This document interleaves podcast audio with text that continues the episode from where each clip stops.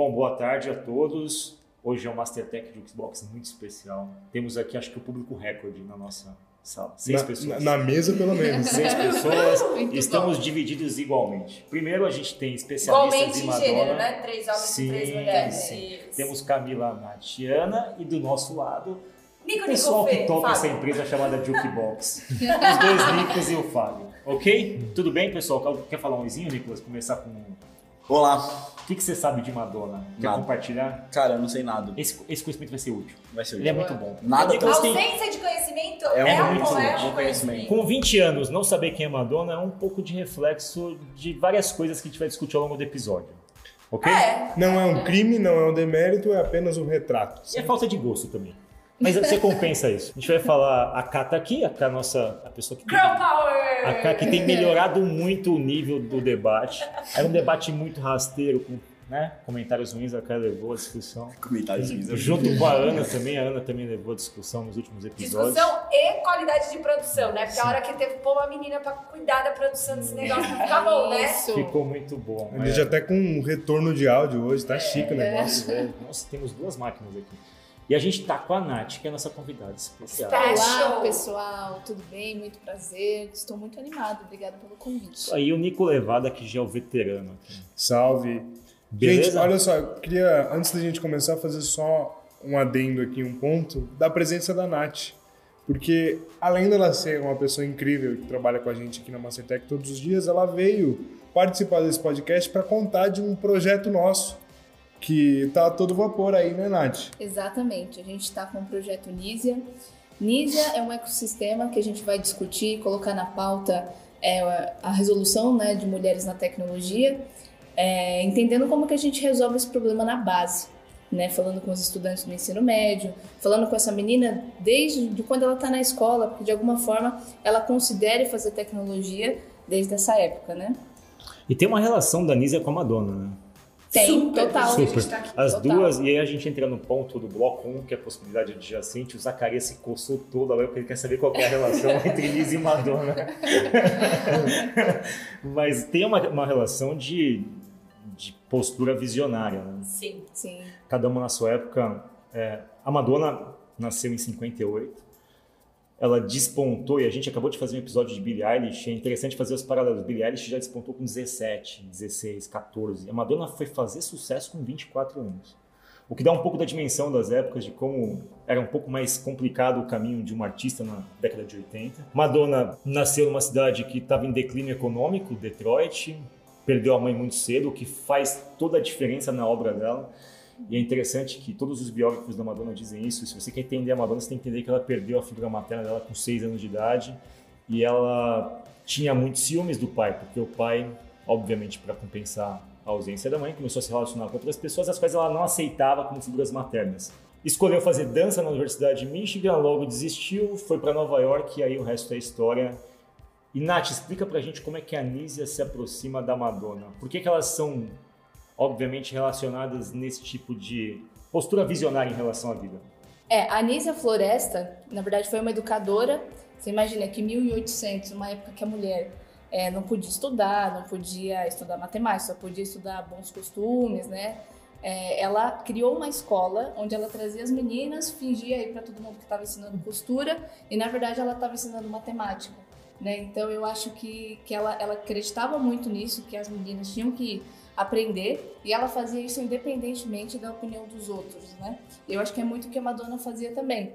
Ela, ela acabou sendo muito visionária na carreira dela, porque se ela queria fazer uma relação com o cinema ou com a, Igreja Católica, ela fazia sem medir os pontos, né? Então eu acho que nesse, nesse ponto elas têm uma grande relação. E eu queria fazer um ponto porque Dona Anísia Floresta era de Rio Grande do Norte, que também foi uma cidade que não acolheu bem aquele contexto de revolução. E ela teve que mudar para a França, enfim, teve todo um contexto de mudança e essa mudança ter dado um gás grande nas carreiras, né? Não dava nem para falar que a Anísia Floresta tinha uma carreira, porque nem era permitido para as mulheres que elas tivessem uma carreira, mas essa mudança e essa coragem, é, para mim, tem tudo a ver com, com a relação de um conteúdo Fábio vai, vai ponderar melhor, mas tem tudo a ver com a criação dessa persona, desse arquétipo que o Jung falava né, na psicologia, de poder, que é onde você se encaixa, se enquadra e consegue dar a máxima vazão para a sua capacidade.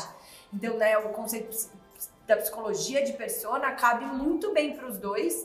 E Jung também escreveu um livro, a gente pode falar um pouquinho mais depois, mas o Jung escreve um livro sobre a histeria das mulheres, né? Que, de novo, também foi algo que elas tiveram que, pro resto da vida, ser taxada como as, femi as feministas, o que era, de fato, uma... Era um xingamento, né, naquela época. Hoje Sim. é fácil. Não me entendeu mal, acho que a gente pode ter um efeito rebote aí nessa fala, mas hoje é muito mais aceitável é, expor a sua opinião, é, falar que é feminista, já tem muito mais conteúdo espalhado por aí. Tem vídeo do Porta dos Fundos falando sobre isso. Tem vídeo no YouTube toda hora de maneira super didáticas. Tem sátiras largamente distribuídas sobre isso. Né? Viralizou o vídeo é, de uma atriz falando, fazendo um tutorial de maquiagem, falando sobre governo, falando de feminismo, enfim. Hoje é muito mais fácil é, produzir conteúdo Ontem, e eu vou, fazer vou isso. dar uma, uma cultura pobre aqui, tá? Tava vendo Big Brother ontem. Eu também do Big Brother. E aí tem uma personagem do Big Brother chamada Boca Rosa. Não me perguntem a história dessa pessoa, enfim, nem por que esse nome, mas ela saiu em defesa dos homens. Ela- a gente não pode chegar assim, 10 mulheres nos homens, e aí se oprime. Aí o pessoal no Twitter tava massacrando a menina. Falou, como assim? Como assim você tá defendendo... Isso chama vida, linda. É, mas enfim. Mas você imagina... chama vida. Você tá imagina, que hoje, você imagina que hoje essa fala É, dela é. foi condenada pelas mães, obviamente, e pelos É isso. próprios homens. E a É Nízia, há quase 200 anos atrás, escreveu um livro, pasmem, chamado O Direito das Mulheres e Injustiça dos Homens. Imagina você, uh, no norte isso, Rio Grande do Norte, Norte. você não está em São Paulo, que de alguma forma Minas... Não, eu em sei. 1860 e poucos, né? A Você publicação escreve dessa um livro chamado 70. Direito das Mulheres e Justiça dos Homens. Isso há 200 anos atrás. Isso é muito visionário. É. É, muito, é muito à frente. E a Madonna, é, aos seus 24 anos, numa época onde quem era o expoente da cultura pop era o Michael Jackson, que também é um, é um acidente histórico, porque era um negro, era uma mulher e um negro sendo os principais expoentes da cultura pop. E ela, obviamente, é, começou toda a tua carreira dentro de uma, de uma situação, por isso a gente fala de possível adjacente. Qual seria o possível adjacente da Madonna na década de 80? O que, que ela poderia seguir? Ela não era de uma banda, era uma cantora solo, vindo de uma cidade do interior, então ela tinha hipóteses reduzidas. E sacou muito cedo que, bom, eu, eu vou encontrar meu espaço. Ela encontrou esse espaço é, indo muito Não sem sofrimento. não sem né? sofrimento, até que ela deu depoimentos recentes quando ela ganhou o prêmio da Billboard de Mulher do Ano, de toda essa carreira dela cronologicamente. Ela conta todos esses casos, ela fala: você como mulher, você nunca pode se fazer, você tem sempre que se fingir que você não é tão esperta quanto você é. Você tem que se posicionar de formas cautelosas para que as pessoas de alguma forma te respeitem, mas não te respeitem tanto, assim Jogar, diante. E ela, de alguma forma, foi o ícone de um movimento musical fortíssimo. Dizem que a apresentação de Like a Virgin na MTV em 84 é um dos maiores eventos da cultura pop. Porque a cultura pop ela tem um divisor de águas muito claro. né? A partir dali, ela criou toda uma estética geracional e a Madonna modificou a possibilidade adjacente. Ela estava pensando muito à frente, eu não sei se de forma intuitiva, mas queria que vocês comentassem o que vocês veem disso, dessa postura dela dentro de um mercado que, não- em tese, não estava preparado para aquilo. Cara, é, uma das coisas que mais me incomoda hoje em dia com a, a nossa polarização política, não só no Brasil, mas no mundo, é a falta de posicionamento de pessoas que têm um destaque na mídia ou, teoricamente, poderiam atingir mais pessoas. Tem uma frase do Voltaire que eu gosto muito, que é: Eu posso não concordar com uma só palavra do que dizes, mas vou defender até a morte o seu direito de dizê-las. Então, assim, a Madonna, bem ou mal, numa época muito antiga, ela fez uma coisa que é: Cara, eu vou me posicionar independente do lado que eu escolher, mas pelo menos quem estiver do meu lado vai ter a clareza de quem eu sou e de como eu penso. E eu sinto um pouco de falta disso hoje em dia, sabe? E ela escolheu lados muito difíceis, né? A gente tava discutindo um pouco de manhã, eu e o Fábio. E, cara, é, ela foi a rainha do público LG LGBT por anos. E numa época, e ela verbaliza isso, em que ser gay significava morrer de AIDS. final dos anos 80, né, nesse foi o momento em que a gente perdeu também grandes grandes ídolos aqui no Brasil para AIDS. É, ela fala, eu perdi quase todos os meus amigos para AIDS. É, então ela, ela saiu em defesa desse público, em defesa da diversidade, numa época em que não era legal se posicionar, em que você estava arriscando literalmente a sua pele. Livro este, certo? Uhum. Que é muito citado nesse podcast, arriscando a própria, a, a própria pele do Nassim Taleb. Cá, mas me fala um pouco, a gente fala de possibilidade adjacente, talvez as pessoas não saibam exatamente o que significa isso. A gente falou no contexto da Madonna, bom, ela tinha lá um conjunto de tecnologias, costumes, referências que não imagina, a gente não imaginaria que com aquilo saísse Madonna. Poderia ser uma coisa um pouco mais contida, enfim. É, trazendo para o mundo dos negócios, o que significa a possibilidade adjacente quando a gente interpreta possibilidades de novos produtos, enfim, o que, que significa isso? Como a Mastertech usa isso nos cursos? E acho que tem um pouco até da gente criar coisas, né? Quem tá criando conteúdo também não sabe como é que aquilo vai aterrizar na vida das pessoas. Então, por exemplo, a Madonna fala que uma das principais referências dela era o David Bowie. E que ela tentou até se parecer fisicamente, né? Só que ela esqueceu que ele era um cara. E ela, ela teve que lutar muito contra isso. E eu duvido que o David Bowie estava esperando que ele inspirasse a maior rainha do pop. Mas o simples fato de fazer algo de maneira genuína e profunda abriu portas para isso. Um exemplo que eu gosto muito, e aí eu acho que a gente começa a explicar o conceito de possível adjacente, é que a partir do momento que você aumenta a sua gama de conhecimentos e que você produz alguma coisa, novas perguntas e novas conurbações com outras áreas ficam viáveis. Então, quando você pensa numa impressora 3D, quando ela foi inventada, ela foi inventada por um grupo nos Estados Unidos que estava querendo estudar resistência de materiais. Tinha nada a ver com biologia. No entanto, você traz essa história aí para 2019 e a gente tem um coração 3D impresso é, em Israel e mais do que um coração 3D é tipo resolver toda uma área da medicina de transplante. Então, é, a turma lá dos Estados Unidos não achou que estava criando a solução há 20 anos atrás né, da- do problema de transplante da medicina. Mas o simples fato de fazer aquilo direito de se dedicar para aquilo é, abre essas novas possibilidades e conurbações. Então, em negócios, a nossa ansiedade, principalmente em contexto de inovação, é ficar atento para a gente não perder esses possíveis adjacentes que são é, é, o cerne de uma estratégia de inovação coerente com o negócio.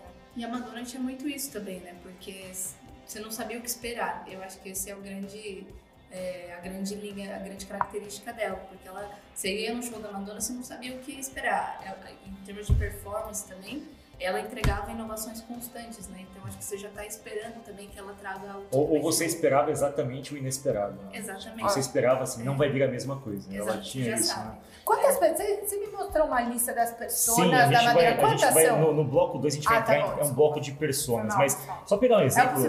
Só pegar um exemplo, a Cá falou de AIDS. Né? Em 84, 85, morria-se de AIDS, assim, porra, pegou lá uma seringuinha, fez um sexo desprotegido, três meses depois, caixão dela preta, acabou, morte, definhava em, em praça pública. Hoje já não se morre de AIDS de forma tão simples, e há quem diga que em 2030 a gente vai erradicar a AIDS. Há quem diga não, a Organização Mundial da Sim. Saúde. E aí, assim, na, na mesma época, assim, se você faz um paralelo, em 85 não existia tecnologia suficiente para desenvolver vacina ou, enfim, para AIDS. Hoje já existe. O que mudou de um tempo para o outro é o tal do possível adjacente. Mudou as, mudaram as condições, mudaram as chances de você descobrir coisas, mas entre um período e outro, por mais que não existisse a chance em 85 de você acabar com a, com a AIDS, é, as pessoas testavam vacinas e aí iam evoluindo no processo de cura. E aí tem uma coisa importante, fazendo um paralelo de possível adjacente. É, a Madonna talvez não fosse. Ela, não- ela com 16 e 14 anos, em 84, não teria chance alguma de fazer sucesso. Como a Billie Total. Eilish tem a chance de fazer hoje. Até porque a Madonna teve que ir para Nova York. A Billie Eilish hoje ela faz qualquer coisa dela dentro de um internet, quarto, na, na casa dela, ela pode estar, enfim, é, em Mauá, que é onde Roger mora. que é.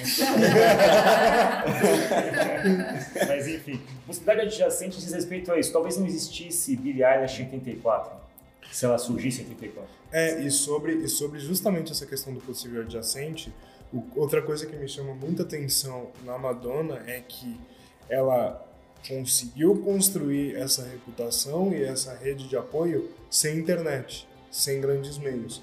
E hoje, é, uma das coisas que torna mais fácil falar sobre diversidade é encontrar iguais, é se conectar com pessoas que pensam igual a você e que consigam espalhar mais essa mensagem. E o Nízia é também sobre isso, sobre criar uma rede de semelhantes para espalhar é, essa forma de pensar e, e aumentar a participação das mulheres em tecnologia. E, e o que me chama a atenção é justamente isso, e que ela fazia, se conectava com pessoas do mundo inteiro, mas os contatos não eram tão constantes e frequentes, né? Isso torna mais difícil de um ponto de vista de comunicação isso dar certo, né? Sim, acho que o Zaca vai fazer um ponto aqui, continua, vai lá, Zaca. Não, eu só ia, eu queria fazer uma pergunta meio que já fazendo uma afirmação que eu não sei se é tão verdade. Assim, ela, ela começou a estourar mais ou menos ali nos anos 84, 80, por aí, não é? E eu acho que ela também levou, um- pegou um pouco na carona, porque nos anos 80 estava tendo uma, uma revolução, Era um vamos dizer pós-punk, assim. tinha acabado de, assim, tinha um comportamento social, assim, É, punk, já tava- o já tava- já tava- uma efervescência, assim. Já estava se abrindo mais, então ela também conseguiu, ela pegou um pouco dessa onda, não, mas não o foi que ela tipo é- um ponto fora da curva. Mas o punk era um, é um universo eminentemente masculino, né? Ah, não, não, É, sim, é. é, tipo, Agora, tem uma coisa, o Nico falou de internet. É, é- eu não sei se dá-se o, de- o devido peso a... Antes da internet existia uma coisa que era muito poderosa, que chamava MTV. A MTV era a internet da nossa época, da época da nossa dona. A MTV, ela fazia as coisas chegarem em todas as pessoas. E a Madonna também é fruto da MTV. Ela não existiria sem a MTV. Ela não existiria. Quando ela faz o clipe de Like a Virgin, se vocês verem o clipe, vocês falam, nossa, clipe... A Madonna de 84 hoje, cara, Perto da Anitta, da. Ludmilla. Pra vocês verem como a possibilidade adjacente moldou até a forma como a gente socialmente interpreta certas coisas. Né? Cara, só fazer, eu não sei o que esses números significam, mas eu tava estudando e comecei a levantar uns números. Fui olhar no Instagram, a Madonna tem quase 15 milhões de seguidores. Mas quando você vai olhar em números de vendas, só, de, só do álbum Like a Virgin, ela vendeu 300 milhões. 300 milhões de cópias. E aí eu fiquei pensando, tipo, cara, tudo bem que não são cópias únicas, teve gente que deve ter comprado umas 4, 5, mas ainda assim é, é um número muito assustador e, e, e esse talvez fosse o, o balizador daquela época, né? Hoje a gente fala, tipo, a gente compara o número de seguidores, né? Ai, mas a Bruna Marquezine tem mais do que a Madonna. A gente, a gente mede essas coisas muito por seguidor. E não quer dizer muito, né? Agora, quando você olha um número, eu fiquei tão chocada que ela tinha vendido 300 milhões. Cara, pra você ter uma É ideia. um número muito absurdo. imagina ideia. se ela ganhasse um dólar só. Não é? Não, Não, ela ganhou muito olha, mais. é. é. Não, não, sim, mas eu digo, se ela ganhar só um dólar. Não, mas mês, agora o melhor número é: a gente tem 300 milhões de, de álbuns. Só que ela teve. Peraí, que eu tenho esse número. Ela teve 83 álbuns. 83 Caralho, álbuns. 83. Desde produção até co- é, conjuntos, Single. tem um nome, né? Que, é o quê. 83 álbum- ó, é, álbuns envolviam o nome da Madonna. E ela vendia. E ela vendeu 300 milhões de like a Virgin. Assim, começa a fazer essa conta, você fala assim, gente, ela impactava tanta gente numa época que era muito treta fazer E isso. Isso vo- questão, né? volta no argumento do Fábio, Sim. da MTV. E tem uma questão, cara, que assim, se alguém hoje entrar no, na- no Instagram e comparar a Anitta com a Madonna, vai falar, mas calma aí, a Anitta tem três vezes mais seguidores que a Madonna. Quer dizer que a Anitta é três vezes mais famosa, três vezes maior? Não, não quer dizer nada disso. Porque o público da Madonna não tá no Instagram. Ou ele já morreu, ou ele, tipo, ele de alguma forma se perdeu por aí. Porque Nossa, é verdade. É. A Anitta Nem tem usa, 44 tem galera que milhões. nem nem usa. usa. Assim, 44 milhões Só que a, a Madonna, na verdade, é a maior artista pop, independente de gênero, uma das maiores artistas pop Ever. ever. E feminina, sobretudo feminina, é a maior, assim. E ela tem uma fortuna estimada em 600 milhões de dólares. Fatalmente a Beyoncé vai passar ela rapidamente, mas isso não quer dizer que a Beyoncé é maior que ela. Então, assim, tem que. ah, Quando a gente compara artistas de épocas diferentes, é a mesma coisa que comparar o Pelé, o salário do Pelé com o salário do Neymar. O Neymar ganha hoje pelo menos umas mil vezes o que o Pelé ganhava. Sim, mas não quer dizer que é maior. É, ah, mas a É influência que o indicador está diferente. Mas é né? quando a gente compara esses dois tipos de referências, o Pelé pro esporte e o Neymar, tipo, não dá pra comparar os dois. É questão de contexto, de época e questão de impossível Não, e- adjacente não, que você tava gente, brincando, né? Mas Porque eu acho que tem a ver com qual indicador você está usando, Sim. entendeu? Mas, cara, é, é- é, é é contexto, né? tempo, né? É. Contexto. Tipo, tudo, tudo fora de contexto pode deixar de fazer sentido. É, hoje, se você analisar basicamente por seguidor de Instagram, você fala, cara, a Anitta é muito maior que a Madonna. Sob certo prisma, sim. Sob certa realidade social hoje, enfim, sim. Mas eu acho que a gente esgotou esse episódio de essa parte da possível adjacente. Só um detalhe interessante. Tem um verbete no Wikipedia que chama as mudanças culturais provocadas pela Madonna. Uma coisa que fiquei muito chocado de ler é que a Madonna, isso é sério, estudiosos da Coreia do Norte, da Rússia, que valem, são muito dizem respeitados. que o colapso da União Soviética, em parte, é culpa da Madonna. Porque, em tese, os, as pessoas da cortina de ferro dos países comunistas, ao acessar a cultura da Madonna, começaram a se desvirtuar culturalmente pelas blasfêmias todas. Então, Não, e, e olha só, falando um pouco de contexto histórico, Fábio, que você estava comentando, o Muro de Berlim caiu no final da década de 80. por causa de quem? Em 89. Da Da Madonna. Madonna. Não teve caminhão falando que, foi, que teve influência do Scorpions? Ah, é que a, da- a música, o Wind of Change. Change, É, tem muita merda nessa história, né? Vamos parar por aqui. Mas se você continua para o próximo bloco, porque eu tenho uma- um quiz para vocês pensarem, que é qual é a música da própria Madonna que a Madonna mais gosta? Sim. A dela com o Eu E a queria- Justin gente Timberlake. encerra assim e podemos Eu voltar queria pro que a Aninha colocasse a música do bloco. A minha ficou quieta. Não, mas não pode ser essa. Não. Tem que ser essa? Like a Virgin, foi a que a gente mais falou. A mais vendida tem que ser Like eu, a acho que, Virgin. eu acho que tem que ser Like a Virgin. Yay. Like a Virgin é uma boa pedida. E a gente acabou de receber aqui a presença ilustre de uma pessoa muito importante na Mastertech, é, um especialista em Madonna. Senhor Pedro Souza! Mais conhecido como Boy. E aí, galera? Isso aí, bloco encerrado.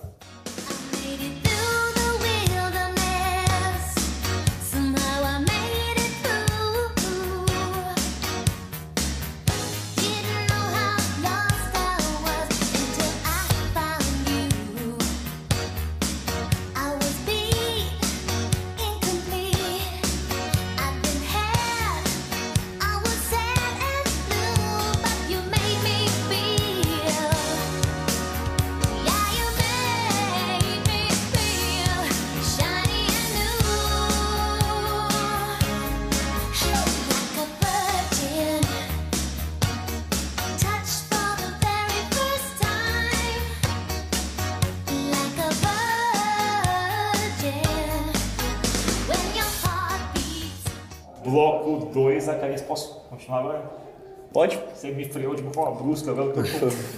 Como bloco 2, a gente vai falar de personas, que eu acho que é, o- é o- a parte central da Madonna do ponto de vista acadêmico aqui da Mastertech. Eu vou, eu vou ler algumas coisas e vocês vão entrar no debate com base nisso e trazer para o lado corporativo da coisa. Ela é chamada de rainha do pop, rainha dos vídeos, rainha da MTV, rainha da reinvenção, rainha da Billboard, rainha da mar, do marketing, da mídia, de tudo, do obsceno, do controverso, do controverso do obsceno, rainha do pop, sexo, é, deusa do sexo, majestade, dancing queen, material girl, ela tem vários pontos.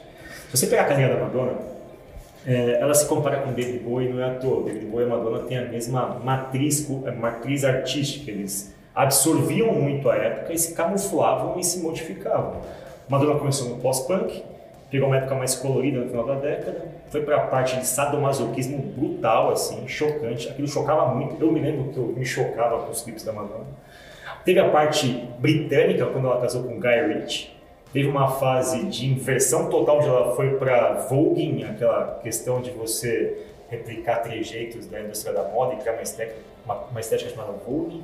No final ela estava no country music e agora ela está com uma mãe Madonna totalmente plena, enfim. Várias personas. Primeiro eu queria saber o que, que marcou mais vocês em termos de ponto de vista particular, o que, que vocês mais lembram da Madonna, o que, que mais chama atenção. E eu queria que vocês comentassem também, é, dentro de, uma, de um conceito, de um negócio, de uma empresa, qual é a importância de você ter uma persona ou ter uma persona em gesto no negócio? Qual é a percepção de vocês? Cara, é, pra mim o que mais me lembra da Madonna, como eu sou mais novo. É o Justin Timberlake. Não. é, não, não, era na verdade quando ela começou a namorar aquele Jesus Luz. Lembra? Brasileiro, né? Brasileiro. Ela é brasileira, é Jesus verdade. Light. Que, eu, que eu lembro que todo mundo ficava falando assim, ah, nossa, porque ela tá namorando um brasileiro e tal. Você tinha quantos anos isso aí, cara? Era muito, faz tempo isso já. Faz um tempinho, é. Faz. Não, Ah, e todo mundo comentava a diferença de idade, né? Porque Sim, ele era um modelo diferença- bem É, jovem do exatamente. Brasil e ela, nossa, ela tem 55. Mas é uma característica da Madonna, ela sempre se relacionou com pessoas do entorno, com personal trainer, com dançarinos. Ele era, acho que um dançarino ou um DJ. Sei do lá. Acho que era. DJ. Ela dela. sempre se relacionou. Ela teve um filho com a filha dela, é, Mari. um fisioterapeuta dela. Ah. Carlos É. Com fisioterapeuta. Alguma coisa, um massagista, alguma coisa médica que mexe com as mãos.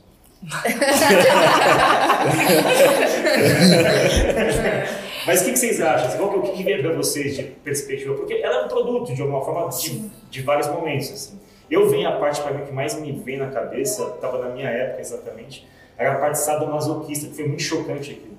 Os clipes eram censurados, tal, ela meio que estava sempre com roupa de couro, com um monte de homem. E os homens eram figuras completamente submissas nos clipes, tal. É. Isso me chocou bastante. É, Eu lembro, eu, eu tenho uma lembrança dos grandes sucessos, assim, não sou uma super conhecedora do trabalho da Madonna, fui estudar hoje, já voltei, foi, eu, eu cada podcast que passa, eu mudo totalmente a playlist que eu tô ouvindo, tá sendo ótimo pra minha é de Paula. vida, pode deixar, pode deixar. Calvin É. Peixoto. Mas o que me impressiona um pouco, um pouco não muito, é a diversidade que você tem. Tem um clipe lá que ela tá meio oriental, assim, que ela tá numa cultura meio japa, e aí depois ela tá num- cantando uma música country, e aí ela tem uma música que ela tá com colã rosa, e, e você fala, Deus do céu. E eu acho que isso é um pouco de persona, e aí tentando dar uma definição um pouco mais técnica, a gente pode tentar in- interpretar para dois lados. A gente até falou isso no primeiro bloco. Tem a interpretação de persona, que é a definição do Jung, que é personalidade que o indivíduo apresenta aos outros como real, mas que na verdade é uma variante, às vezes muito diferente da verdadeira. Que é, cada clipe dela contava uma história. e Ela entrava no personagem, mudava o cabelo, usava peruca. Tipo, ela entrava naquele personagem. E quando a gente olha para o contexto de persona em negócios, em público, né, em mercado digital, a gente está falando de tentar criar um arquétipo, tentar criar um, um- um personagem bem estereotipado que represente o teu público, para que todo mundo passe a se relacionar de maneira mais empá- empática. O que eu também acho que a Madonna conseguiu fazer enquanto empreendedora digital. Numa época que não, não existia tanta, é, tanta forma de fazer isso, ela conseguia vender 300 milhões de cópias de um álbum. Porque ela entendia para que ela estava fazendo aquilo, ela entendia que ela estava num movimento de contracultura, que ela tinha a comunidade LGBT do lado dela, que ela tinha que se posicionar, que não adiantava ela ser passiva naquele contexto. Então acho que ela soube aproveitar e ela com certeza saberia declamar significado de Se persona nos dois uma, anos. Se ela fosse uma empresa, ela teria sido. Ela é uma empresa, obviamente, mas ela teve capacidade de fazer coisas. E aí eu tenho essa. Sempre. Acho que a gente falou disso num podcast lá atrás, com, com os dois Nicos aqui. Para um artista é mais fácil mudar de persona. Para uma empresa é muito difícil mudar a persona para o qual o produto dele é vendido. assim. Eu percebo movimentos nos bancos agora, porque o banco sempre se relacionou com as pessoas mais velhas, a pessoa de gravata, invista aqui e tal. E hoje eu vejo os bancos, sei lá, você vê uma propaganda de Itaú, você fala, cara, essa pode ser uma propaganda de qualquer empresa, porque eles estão atirando geralmente para todo lado. É quase como se eles estivessem se desvencilhando da persona para falar, a gente faz tudo, a gente é tudo Sim. praticamente.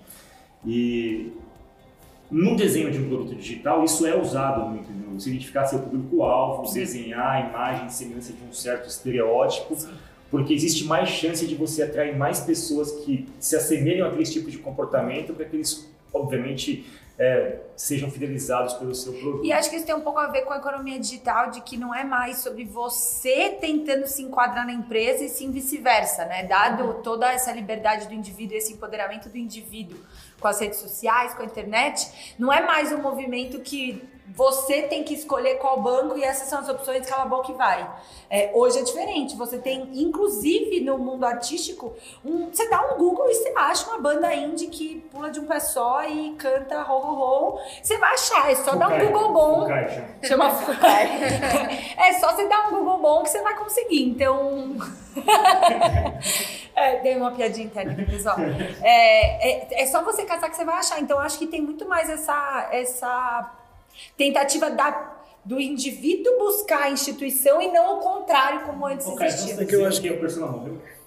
Não, eu acho que a a pessoa ela, é útil no sentido da empresa conseguir ter foco e tomar decisões difíceis, assim. É, me e desculpa, vou falar um negócio super polêmico. A gente tem um, a gente tem um banco que na propaganda fala super de diversidade, que apoia o movimento negro, e aí chega na primeira esquina, faz uma, uma né? Todo mundo tá sabendo do que eu tô Comete falando. um E comete um deslize e, e é racista dentro de uma agência. Isso pra mim é claramente porque ele esqueceu que existe a persona, que é, cara, persona parte do pressuposto, todo mundo tem que reconhecer isso no seu âmago. Eu tenho que querer ser amiga daquela persona que eu tô desenhando pra aquele produto digital, sabe? Só que aí, falando de uma perspectiva de comunicação e complementando do que você está dizendo, cara, eu acho que é, o estabelecimento de arquétipos e personas para marketing tem a ver com, cara, no ambiente digital você não consegue colocar interface para as coisas.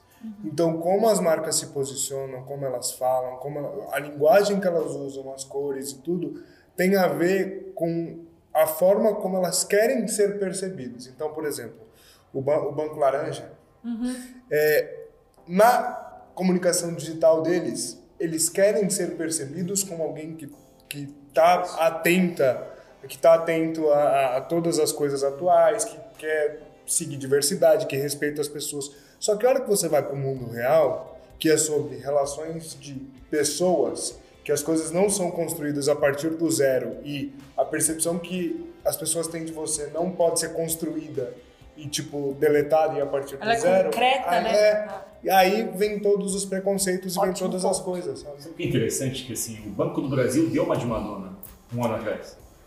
Ele falou, vou fazer uma propaganda Verdade. com negros e gays. E fez uma propaganda, que ela foi censurada pelo presidente. Gongaram. Ah, né? Gongaram a propaganda. Então, assim, é interessante que, na minha cabeça, o lance de persona nunca ficou muito bem resolvido enquanto negócio, porque é, eu, eu acho... Você acha que limita, né? Eu acho que limita e eu acho que as empresas ficam muito presas, elas ficam presas mais tempo do que elas deveriam dentro de um determinado tipo de perspectiva de negócio, público-alvo e tal. Elas são um pouco móveis, um pouco flexíveis para mudar. Para um artista é fácil mudar, o tipo, o pulso da Madonna mudar é ela, ela é artista. E para uma empresa consolidada com clientes, acho que a gente vai entrar nisso no último bloco, tem um cálculo político mais sério. É, eu tenho uma dúvida. Uma empresa, por exemplo, sei lá, que vende canetas. Aí, do nada, ela começa, sei lá, abre um outro ramo, compra uma outra empresa, enfim, que vende, sei lá, outra coisa, sei lá, microfone. Microfone. Ela tá criando novos tipos de persona, também dá pra se fazer uma Ah, relação nesse dessa. caso, ela está fazendo uma gestão assim. Geralmente, essas empresas que ou se juntam ou compram negócios diversos, elas mantêm independência de gestão dessas marcas, desses produtos antigos. Vou pegar um caso que é muito fácil de explicar: Unilever. Se você tem um site da Unilever, a Unilever ela é um guarda, uma marca que tem um guarda-chuva e tem vários produtos. Tem sabão em pó, tem chocolate, tem sorvete e tal. Mas cada um desses produtos Tem uma Unilever tem uma, é tratado de um jeito independente, um marketing independente, com identidade específica, com personas específicas. Então, são essas empresas, tipo Unilever, tipo Nestlé, tipo Kraft, tipo, todas essas que são conglomerados que fazem gestões de multimarcas. É, eu acho que tem, falando um pouco do que o Nicolas falou, é, quando uma marca tem um produto e ela vai fazer uma elasticidade de marca que fala, tem que ter muito a ver com o posicionamento dela. Então, por exemplo, quando uma marca de trator faz é, tênis, o que, que eles vendem? Na verdade, não é o trator, é a força, é o conceito. Então, faz sentido para uma, uma marca colocar, vender trator e tênis, porque eles estão fixando no posicionamento que é a força. Então você já entende que o tênis ele vai ser forte, ele vai ser resistente. Então aí faz sentido uma elasticidade de marca. Eles não vão vender, por exemplo, esse, esse mesmo exemplo que a Nath está dando, é, essa marca não vai vender tênis de corrida. Exatamente. Ela vai vender bota de EPI, por exemplo. Que é a Exatamente. Caterpillar que você está falando. É, É, é, ela exato. então, Que eu acho cultos, que né? Achei chique esse aí. Madonna e Caterpillar tem tudo a ver. Eu acho que elas nunca imitaram a mesma frase. Essas coisas. Tipo, Madonna, Madonna grava um clipe no Caterpillar. Eu acho que eu nunca vi essa frase. Ah, super faria, eu acho. Vamos ligar pra ela de novo. Eu acho que é isso. Eu acho que o debate de personagens é muito amplo e é polêmico, assim. O by the book, quando você está começando a aprender sobre Negócios digitais. produto, criação de produtos, é, experiência do usuário, você ter uma persona em mente. Eu, particularmente, tenho opiniões um pouco mais é, controversas sobre isso. Eu acho que isso, no começo, pode limitar um pouco, embora eu também acredito que ajuda muito quando você está numa nebulosidade muito grande, você ter um pouco de norte para onde você vai. Mas hoje está cada vez mais difícil de você separar personas, né? É, a gente estava discutindo esses dias de fazer um formulário e na, num, num campo específico de gênero tinha 36 designações. Então, assim, como é que você vai separar uma persona hoje? É uma temeridade, assim. Você, não, você corre um risco enorme de não ser inclusivo o suficiente, de não ser representativo o suficiente e, de fato, de não ter, obviamente, mais esse conceito tão claro. Não existem personas tão específicas assim. Né? É, e eu acho que só, só pra gente dar um- um- uma contribu- contribuição teórica, né? Tem uma diferença bem cruel entre público-alvo e persona. Que persona é quando você vai lá e você tenta dar uma cara para para aquele público-alvo, assim, é, é uma é, você tá afim de escrever que a Cláudia tem 35 anos e ela tá se sentindo velha, ela tá, tá sentindo que ela não tá mais se comunicando como antes e que ela tá precisando de um produto que eduque ela digitalmente, dado que ela acha que com 35 anos ela já não pode fazer um monte de coisa.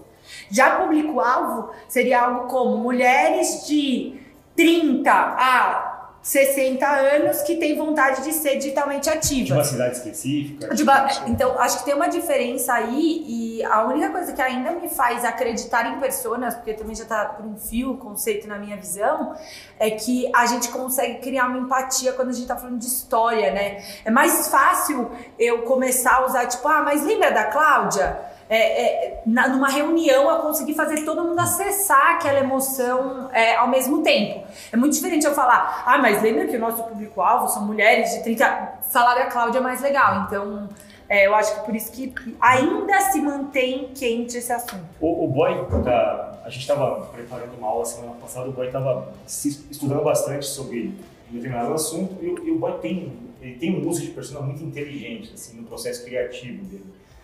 E é isso que você acabou de falar. Ele tenta se posicionar empaticamente na, na pele daquele consumidor e ele tem técnicas alternativas de fazer isso. Ele pode até citar exemplos do livro que ele estava lendo, do Design Thinking, é o Design Doing. Isso, é da Harvard Business. É...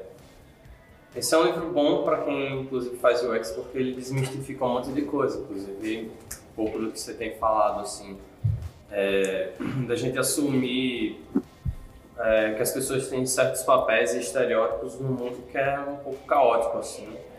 E a gente esquecer do fato de que é, é muito difícil a gente conseguir entender em certas situações como uma pessoa se sente mesmo quando você tem uma configuração cultural completamente diferente dela, entendeu? Então, assim, um, um exemplo que ele dá no livro, inclusive, é como você consegue entender a sensação de uma pessoa velha, velha de verdade, dirigindo um carro, por exemplo. Então, é, você, não, você não é velho e Você não tem carro? você não tem carro, você não tem como, como se inserir da mesma forma, sabe? A não ser que você pegue uma, uma máquina do futuro. Então, sei lá, talvez você tenha que carregar um peso gigantesco no seu corpo para sentir como uma pessoa velha se sente na hora que ela vai passar a marcha. Mas o, o, o ponto principal é você entender que é muito mais do que você estereotipar as, as coisas que você vê, é, é, consome da sua forma de cultura e mais você inserir-se na cultura de fato das pessoas para poder é, entender como ela enxerga, entender um pouco melhor como é que ela enxerga esse ecossistema todo. Isso, de novo, traz o livro do Nassim Taleb pra, pra roda, né? O Arriscando a Própria Pele fala exatamente sobre isso. Como é fácil você ser empático numa folha de papel. É super fofinho escrever lá Cláudia e colocar ela bonitinha desenhando. Agora, vai lá entrar no, no, no dia a dia, no corpo da Cláudia. Vai pôr um óculos, vai tentar programar sem enxergar. É, aí muda bastante de figura. É, e voltando ao começo do programa que a gente estava falando justamente sobre diversidade, eu acho que a, a própria criação de personas, ela foge um pouco do para onde a gente está caminhando. Porque quanto mais a gente fala de diversidade, de representatividade, menos a gente precisa tentar se imaginar na pele de um velho dirigindo um carro, para ficar no seu exemplo, boy, e cada vez mais chamar esse cara para conversa, entender como é que é e, tipo parar de tentar colocar as coisas em caixinha. E querendo ou não, quando você cria uma persona, você tenta colocar tudo numa caixinha e tenta padronizar os comportamentos e os pensamentos das pessoas. Talvez a persona tenha que ser compreendida como um ponto de apoio no processo de criação, mas ele não pode ser interpretado a ferro e fogo de forma muito literal, como sendo a, a própria o próprio materialização público, do teu é. cliente. Então é óbvio que tem um ponto de apoio importante que o Boy e a Câmara, você falaram, complementam muito isso. Então, no final das contas, é, isso é importante porque é muito difícil quando as pessoas estão fazendo cursos, aprendendo novos conceitos. Elas querem aplicar um conceito, às vezes, ipsis literis em todos os lugares. E a sensibilidade de saber que aquilo é um referencial, é um ponto de apoio é importante, porque te dá repertório de você falar, tá, eu posso ir até aqui na persona, mas aqui eu posso soltar um pouco. E posso ter novas interpretações. É, só para complementar tudo, assim, é, e aí também levando um pouco em consideração é, de quando a gente está aprendendo coisas, é, com esse mundo em que os dados são tão importantes e, e cientistas de dados estão cada vez mais, sabe, importantes na, na, na conjuntura de tudo, com estatísticas. Mas assim, essas estatísticas que a gente recebe quando a gente entra em um site, por exemplo, é, elas dão várias informações, claro, mas elas não dão de fato uma, a experiência real, sabe? Isso aí é uma coisa que, que acaba faltando. Então, pra, é, é importante a gente saber que é, é um casamento do, de uma coisa técnica, matemática que a gente criou, que tem uma profunda relevância, mas com um casamento cultural, de, de entender que é, as situações são completamente diferentes entre os diversos seres humanos. Que o Volta-. É, e outra, volta exatamente no que a gente estava falando de, por exemplo, Anitta e Madonna. Se você for olhar só número e com um framing específico, pode ser muito mais que a Anitta. Ah, a Anitta é mais relevante e marca Madonna. Só que no contexto dela, pro impacto que ela teve naquelas pessoas, na, naquela época, a Madonna quebrou muito mais barreiras. E a gente pode pensar até que a Anitta é um reflexo do que a Madonna A fez. gente pode pensar que não existiria Anitta sem Madonna. Sem Madonna. É- Roró, vamos ligar pra ela também. Eu acho. A gente pode encerrar esse bloco com qual música agora? Baianinha, Bitch, I'm Madonna. a Carol Eu tava pensando É, em algo mais como Material Girl, talvez. pode ser. Tá. Eu acho que é um É. É mais Madonna. histórica, né? Foi muito histórica essa música. Sim. Quer mais uma pra preencher? Pode ser mais de uma, né? Pode. Beat. Você quer I'm ser Madonna. Justin Timberlake, né? Vamos Madonna e Justin Timberlake. É, por mim. Vamos lá, se não usar que ela vai sossegar. Four minutes.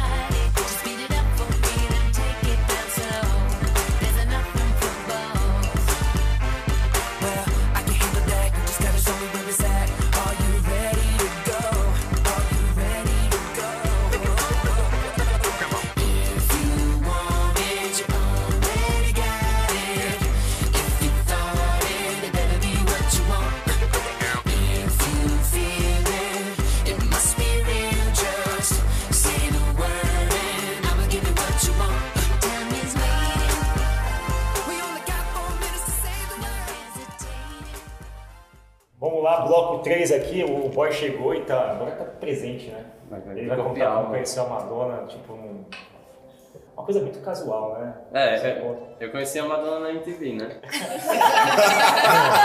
eu pegava ela na balada que eu ia lá em Recife, Ô pessoal. boy, não foi isso que você contou pra gente em off, cara. É, então.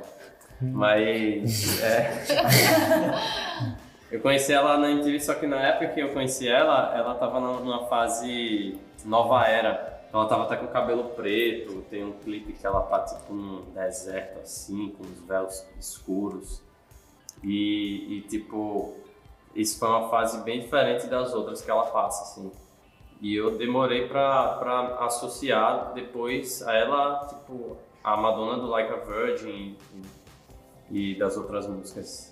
Só depois que eu fui entender, ah, então são, são a mesma pessoa. Você tava, você tava falando agora desse clipe, me lembrou o clipe da, da Anitta com o Paulo Vittar.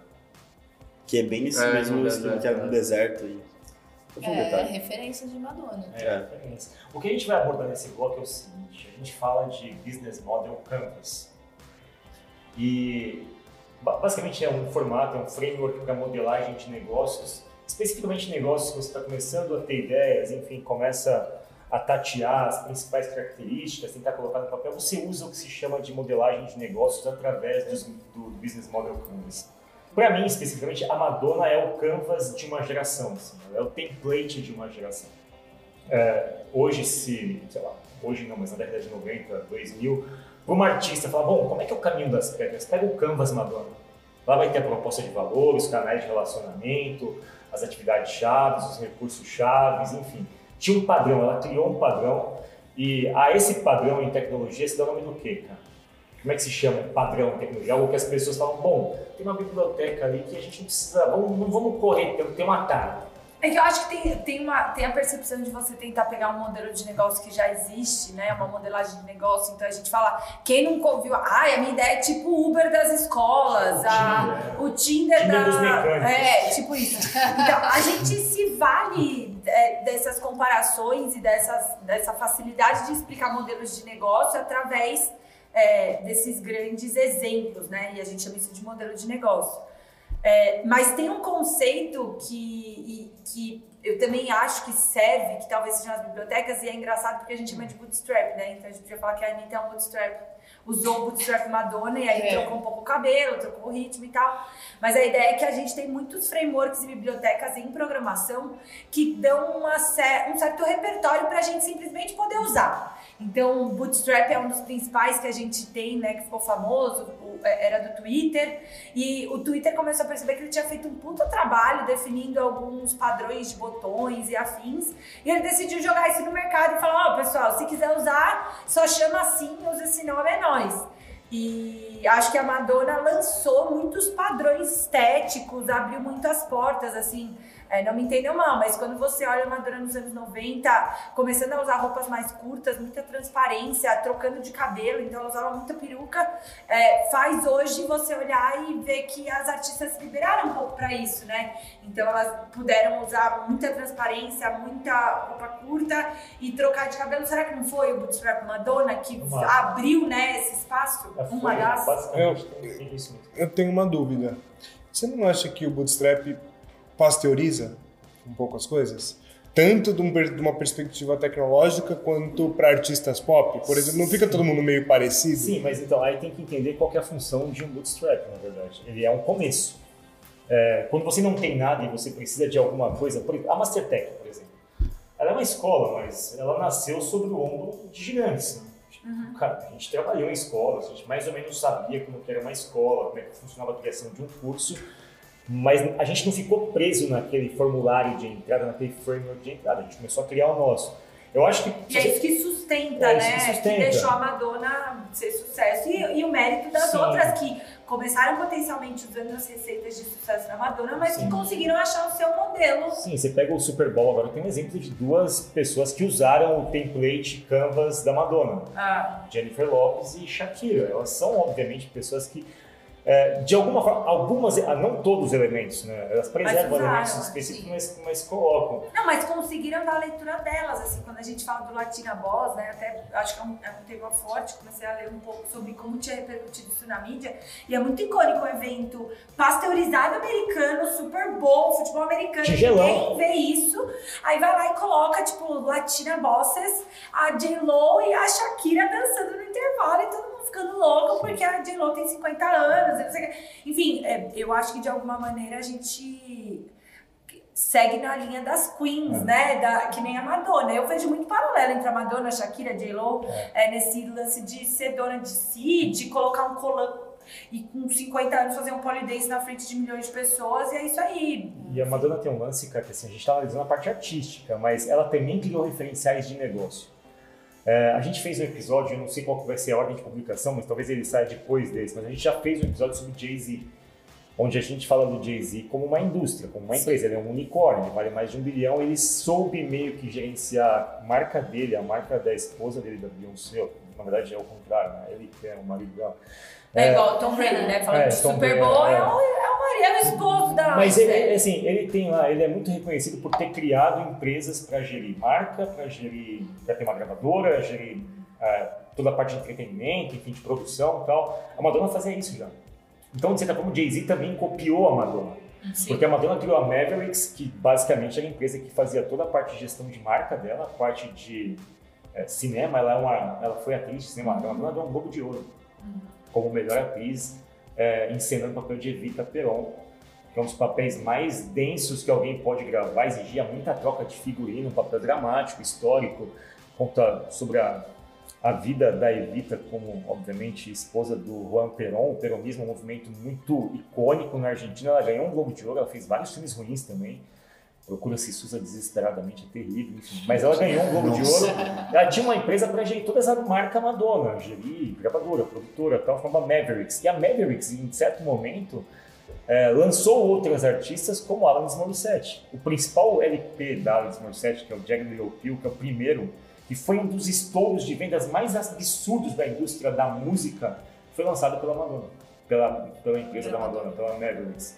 E esse, esse LP, quando foi lançado da Alanis Morissette, que vale uma outra, um outro programa, quando surgiu, o nível de vendagem disso era assustadoramente alto para os padrões da época. E posso só colocar mais uma camada nisso, Fábio? Quem era baterista da Alanis Ah, Morissette? tipo o nosso amigo aqui, Dave Grohl. O, o- o Taylor Hopkins, que é o baterista do, do Foo Fighters hoje, que é a banda do Dave Grohl, que era do Ele Nirvana, roubou na mão grande. veio daí. Então, olha a quantidade de influência que a Madonna não tem na música, E sabe? ter uma ideia, de cada 10 reais que eram vendidos, 8 ficavam com a Madonna e 2 com a Ela Morissette. não deve ter muito dinheiro, não, eu acho. É, elas vendiam. ela tá Mas assim, o, o Jay-Z, de certa forma, copiou o jeito dela de fazer gestão de marcas. Então a Madonna foi é, um framework para artistas do ponto de vista né? artístico, mas também foi um framework industrial. Assim. Ela foi uma das primeiras a sacar. ela. O Michael Jackson também. Não, e fazer clipes, né? Eu acho que esse lance da Anitta de fazer clipes que viralizam e tal, bem produzidos, e cuidar pessoalmente, né? Tem um clipe que é tipo What If, que é, que é a, a música que ela. Esqueci o nome da música, que é quando chamam ela de velha pela primeira vez e ela meio que retruca com um clipe assim, perfeito, dela falando assim: tá bom, e daí? Tipo, você tá se atacando, bobalhão. E ela faz um clipe lindo, maravilhoso, super bem produzido, e que ela declara que foi ela que cuidou de cada detalhe. Quando você vê o documentário da Anitta no Netflix, e você vê ela dando chilique com razão ou sem razão, whatever, com no mínimo detalhe, assim, tipo, o detalhe da roupa da dançarina lá do fundo, isso é uma escola que a Madonna talvez, talvez não, que a Madonna com certeza cunhou, né? Esse padrão pessoal de, de se dedicar para essas produções de clipes e afins. Em resumo, a gente, quando modela negócios, a gente busca se inspirar nas coisas. Eu acho que ela é uma das fontes de inspirações mais ricas que a indústria é, de entretenimento já teve. É, vocês têm mais alguma coisa para pontuar sobre modelagens? A gente pode seguir para o próximo bloco, que é um bloco um pouco mais polêmico, digamos. Eita. Alguém E quer sugerir uma música, uma modelagem? Quer sugerir uma Deixa eu música? achar a música. Uma música, vamos pegar uma música que alguém, você fala, cara, isso aí é cópia da Madonna. Isso aí copiou Madonna para pegar o espírito do bloco. Ixi, você tem uma de cabeça aí?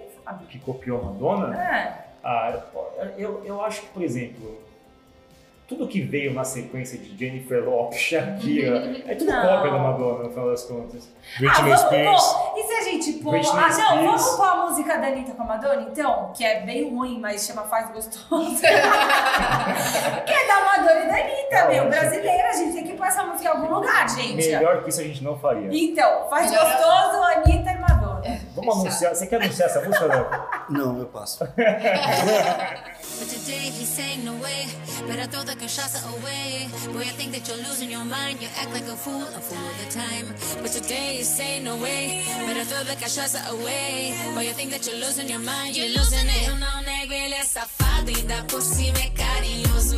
Ele faz tão gostoso. Ele faz tão gostoso. Ele não quer compromisso. E na minha casa é faz tão gostoso, ele faz tão gostoso. Ele sabe que eu sou casada e ainda amo meu amor.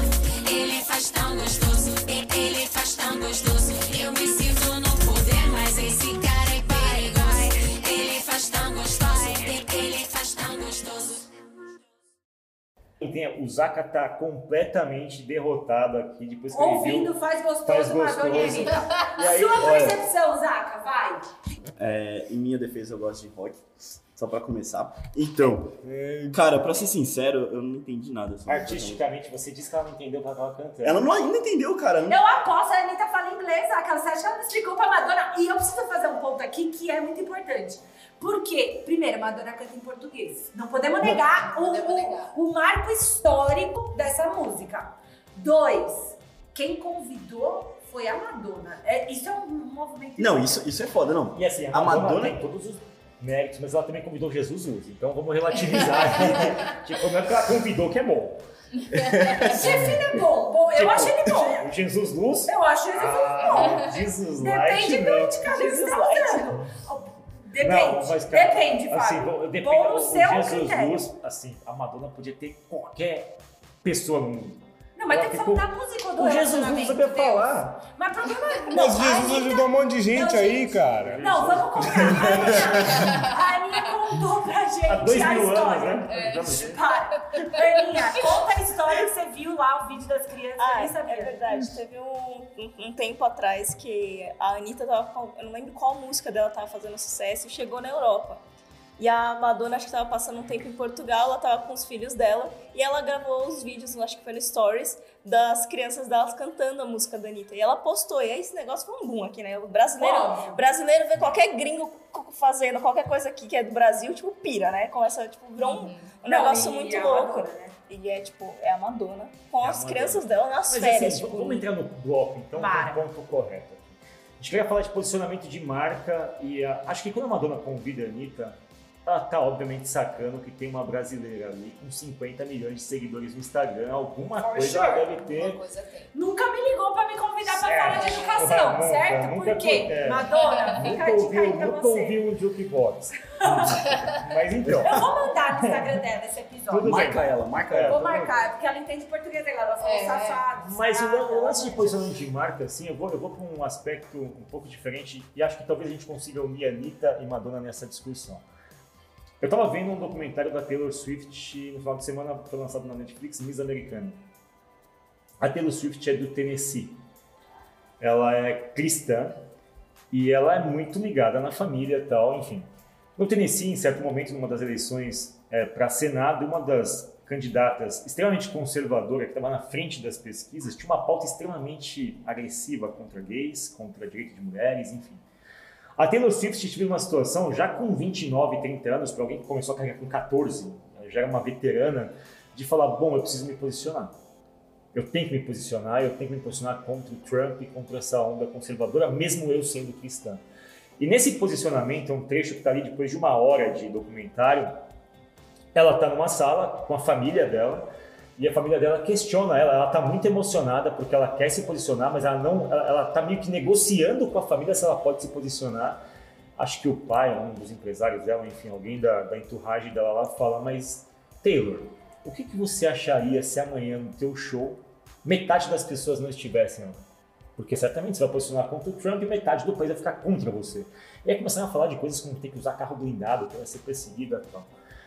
Em política tem o tal do cálculo político, né? Que a gente todo tempo, as nossas falas, as nossas decisões são todas pensadas para que elas sejam menos agressivas possíveis, o mais democráticas e que de alguma forma não criem nenhum tipo de constrangimento que vá afastar parte do eleitorado, parte do teu público-alvo.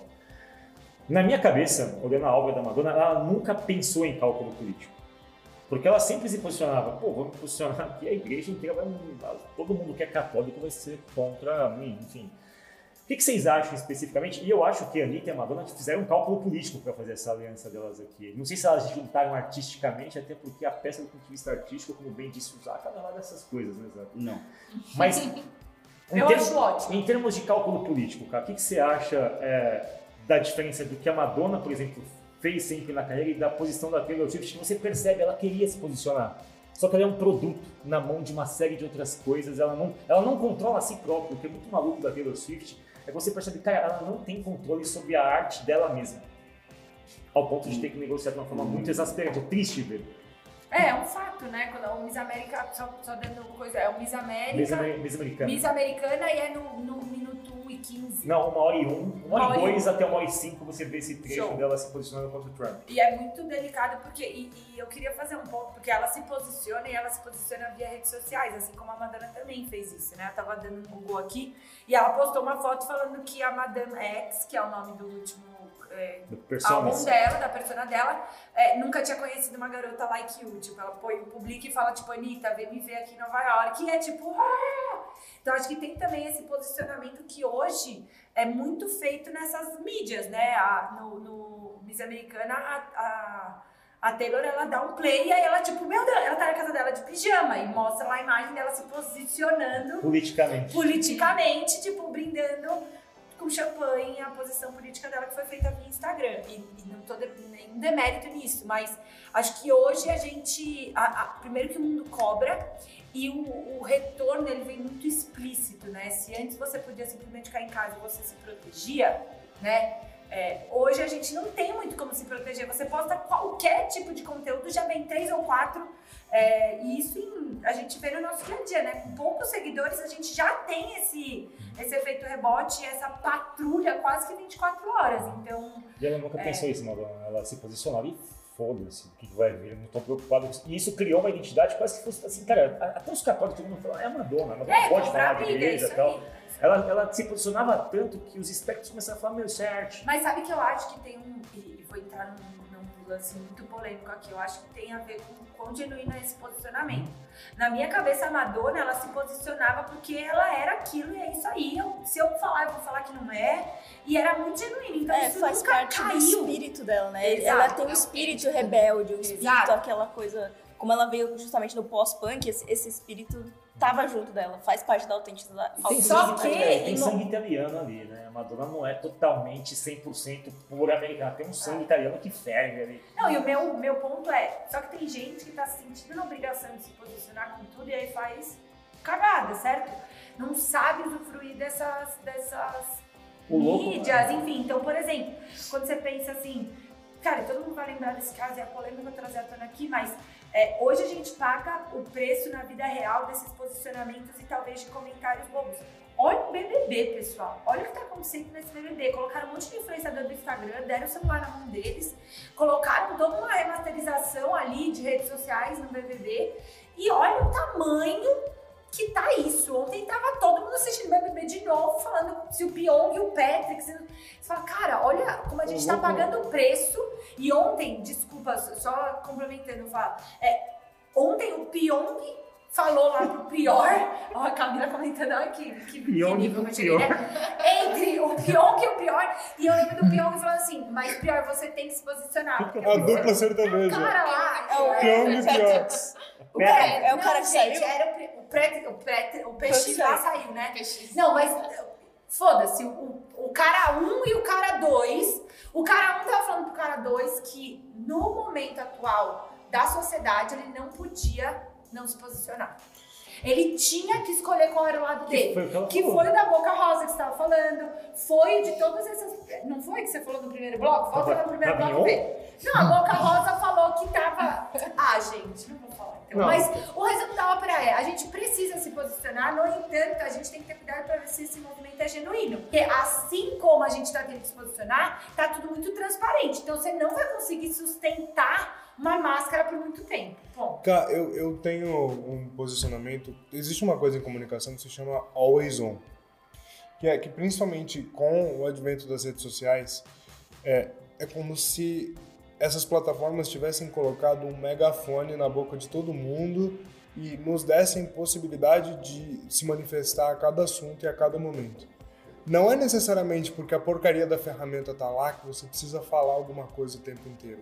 Se você não tem nada de relevante para dizer sobre um assunto ou sobre um tema, não diga nada. Isso pode ser um posicionamento.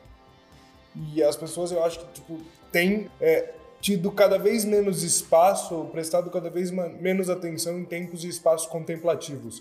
Cara, o que tem de marca que faz, por exemplo, vou dar, um exemplo bem besta. Você é um banco.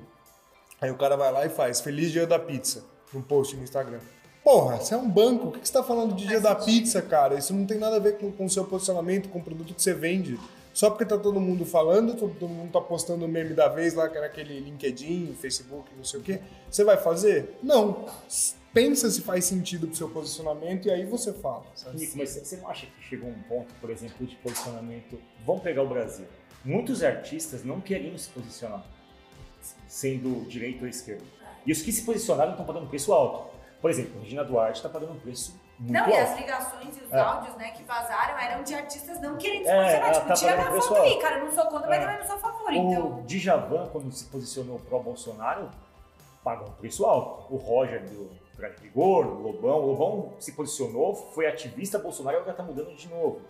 É, e aí os, os fãs começam a exigir posicionamento daqueles que não estão se posicionando. Então, mas aí. Tipo assim, o que, que você é? Tipo, você é um ou... Porque assim, pra eu continuar gostando de você, eu preciso saber o que, que você é. eu Porque vi uma senão- tiara de um adereço de carnaval que tá assim. Desculpa. Não, claro. Desculpa. Não, cara. Não, Mas- era nada a ver, é que eu vi, eu vi no Instagram uma É tiara tá- assim, em quem você votou antes de eu começar a conversar É, com você? é, tipo, mas assim- um adereço de carnaval, cara. A gente transformou a maior festa.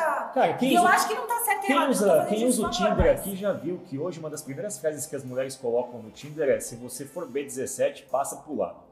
Dá é X. Você usa Tinder, Fábio? Você É, sabe. cara, eu sou um pesquisador.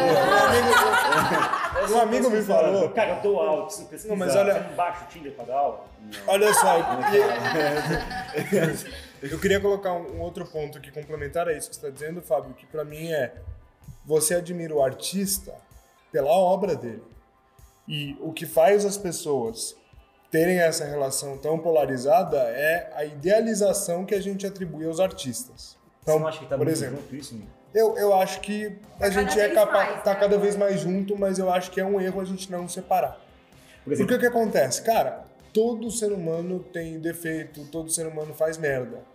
Por exemplo, existe um documentário do Michael Jackson lá na HBO que conta a história dos casos, tal, de pedofilia dele. Velho, de maneira alguma é aceitável o que ele fez. Só que uma coisa é a obra dele e outra coisa é a pessoa.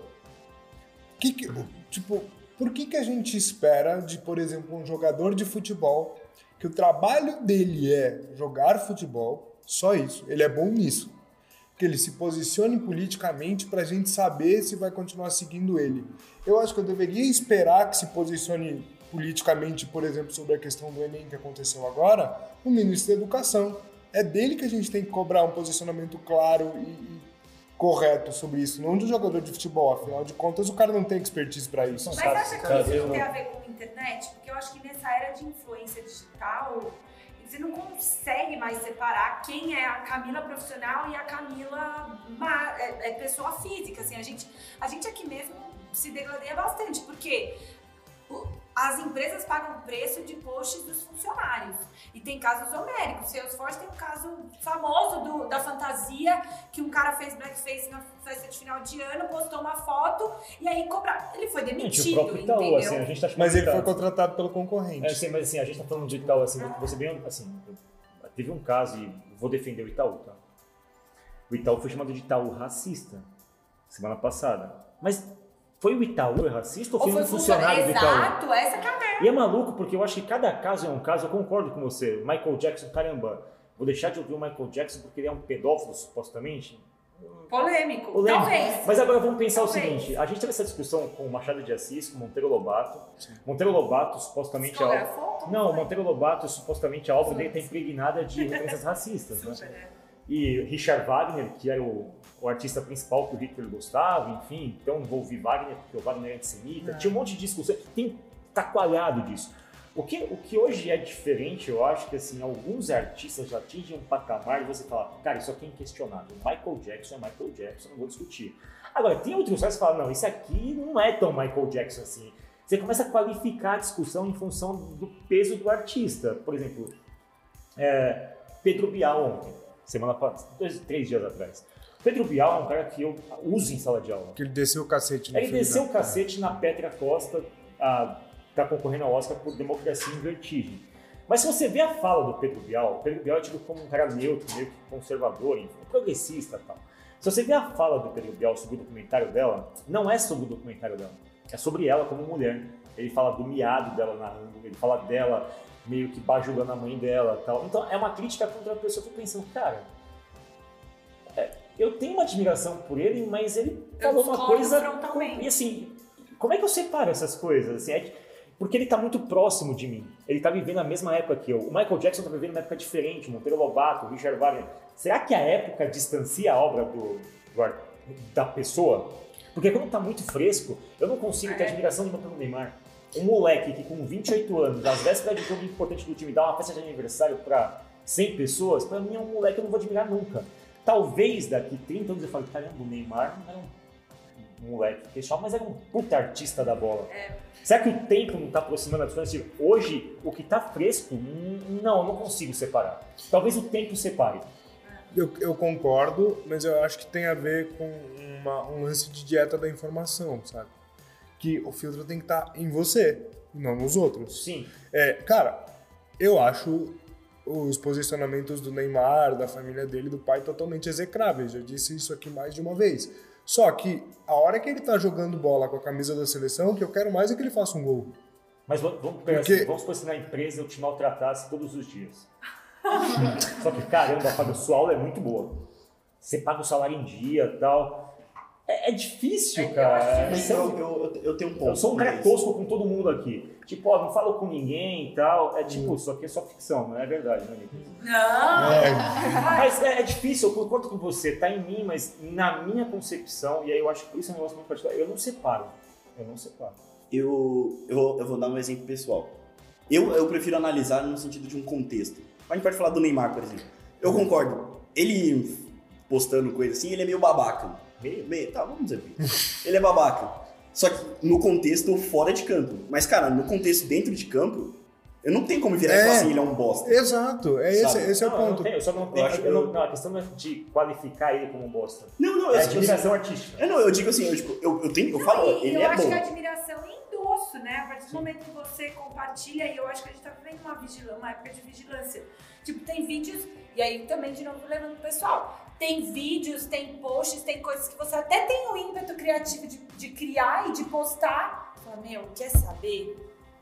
Vou evitar a fadiga aqui de ter que lidar com tudo. Até vou mandar só pra meia dúzia de amigos. hein? A Até porque- é isso, é o cálculo político, cada um Sim. faz o seu. Cálculo. Até porque comunicação é o que o outro entende, Sim. não o que você fala, né?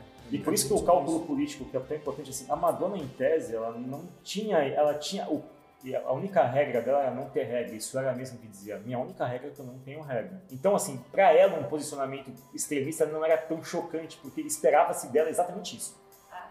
O que não se espera de, imagina se você pergunta pra Madonna hoje, Madonna, o que você acha de uma coisa, ah, não tenho opinião formada, as pessoas vão ficar decepcionadíssimas com ela, Ah, sim, se ela fugir e tal, do debate. Então, Tipo, a, foi a Suzana, a Suzana, a Suzana Pires? Não.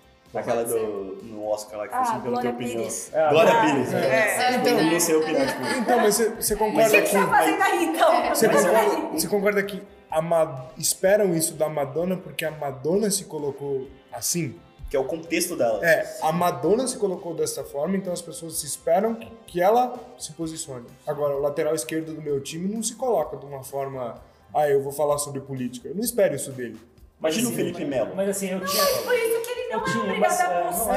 é isso, é, mas é- esse é meu ponto, Ele não sabe? é obrigado a postar, mas a partir do momento que ele posta, é pequeno Ah, não, príncipe, tudo bem. não. Se Ele é não, é, responsável. é esse, Exato, esse é meu exato. ponto. Ele não é obrigado a postar. Até porque... É isso, se o é- artista fez a escolha, Mas beleza. quando a mas Regina quando- Duarte vai lá e aceita o convite, se posiciona e põe a foto lá, ela vai ser obrigada a receber áudio de Carolina Ferraz e todo mundo falando, dando opinião sobre o áudio dela, Sim, a foto sim, dela, entendeu? porque ela se expôs. Exato. Não é, não é uma expectativa que as pessoas jogaram em Exato. cima dela. Mas é, o ponto maior disso é que as pessoas, elas, o louco disso tudo é que a- o reflexo do que você faz vem muito rápido.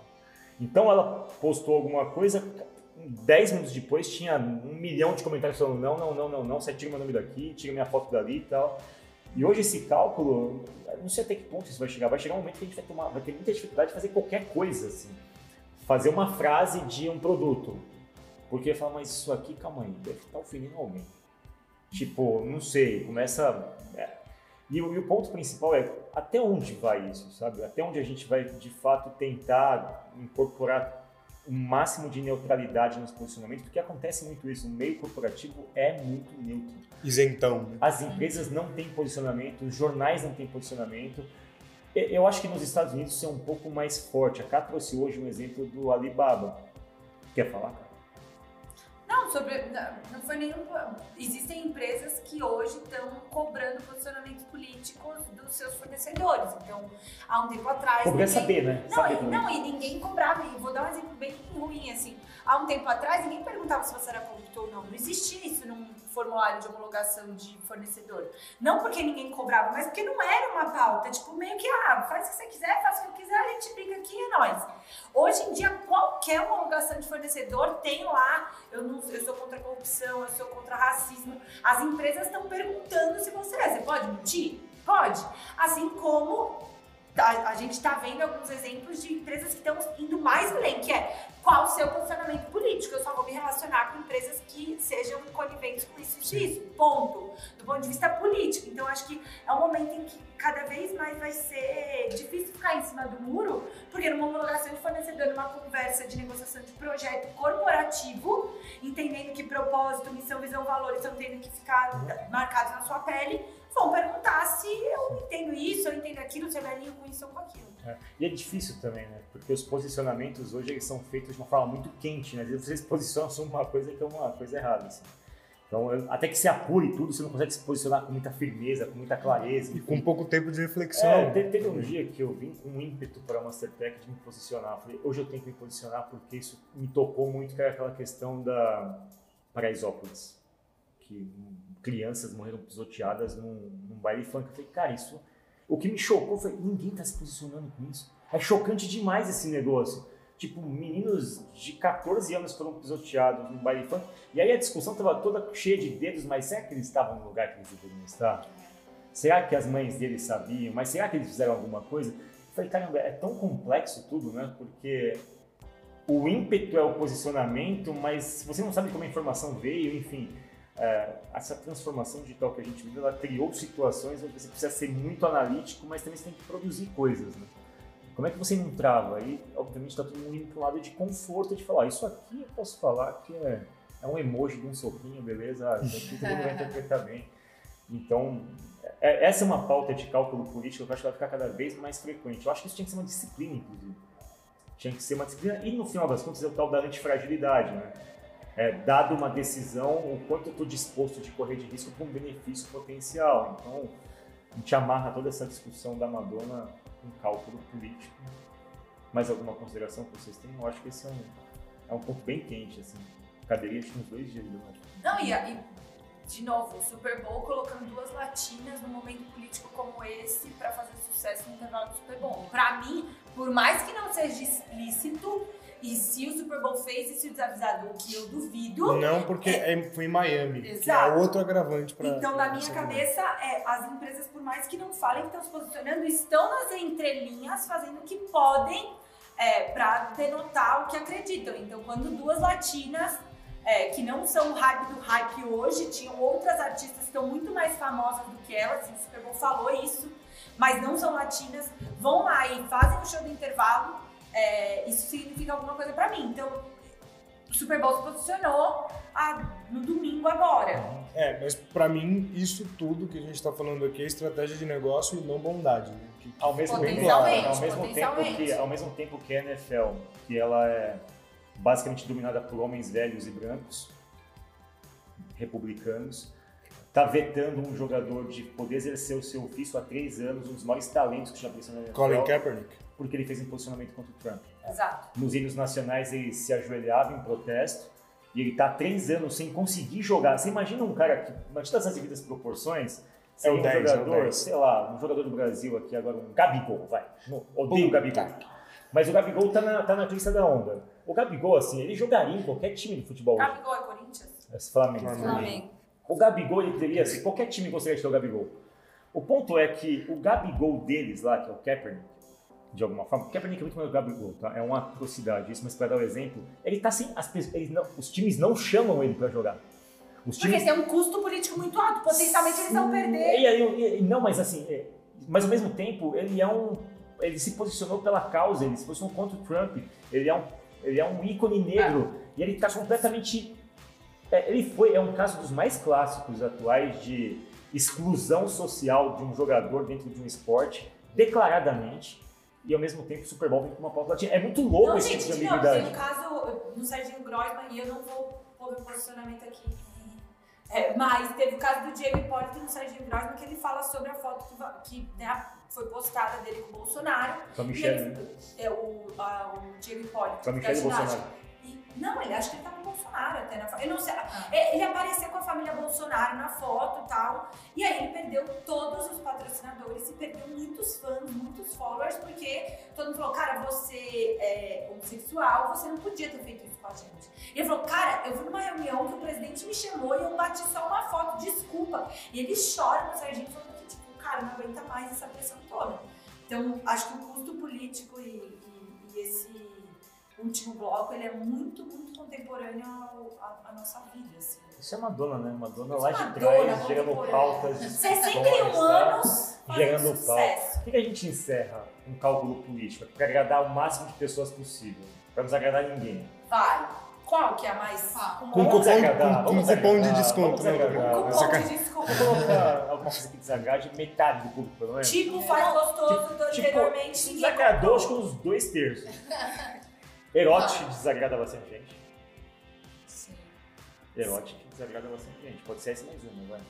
Mais? então, Pra, pra desagrada, balancear, vamos pegar é um tom de oração, Um tom de talvez. oração. Ah. Colocar Um um, tom de oração. um tom de oração, vamos pra balancear as coisas aqui. Erotic Like a like- prayer. Cara, Like a prayer. essas duas músicas na mesma. Express Yourself. Ela teve uma fase meio holística, né? Tipo, vamos ser felizes, pessoal. Ela teve uma fase startupeira, teve uma fase de cursos do nosso De concorrente. é, aí fez growth hacking Fez curso de coragem.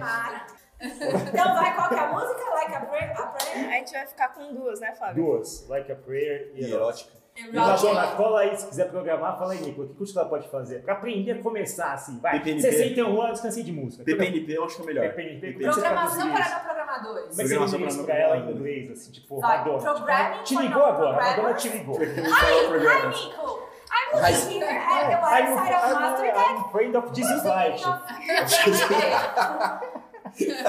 Jesus Light.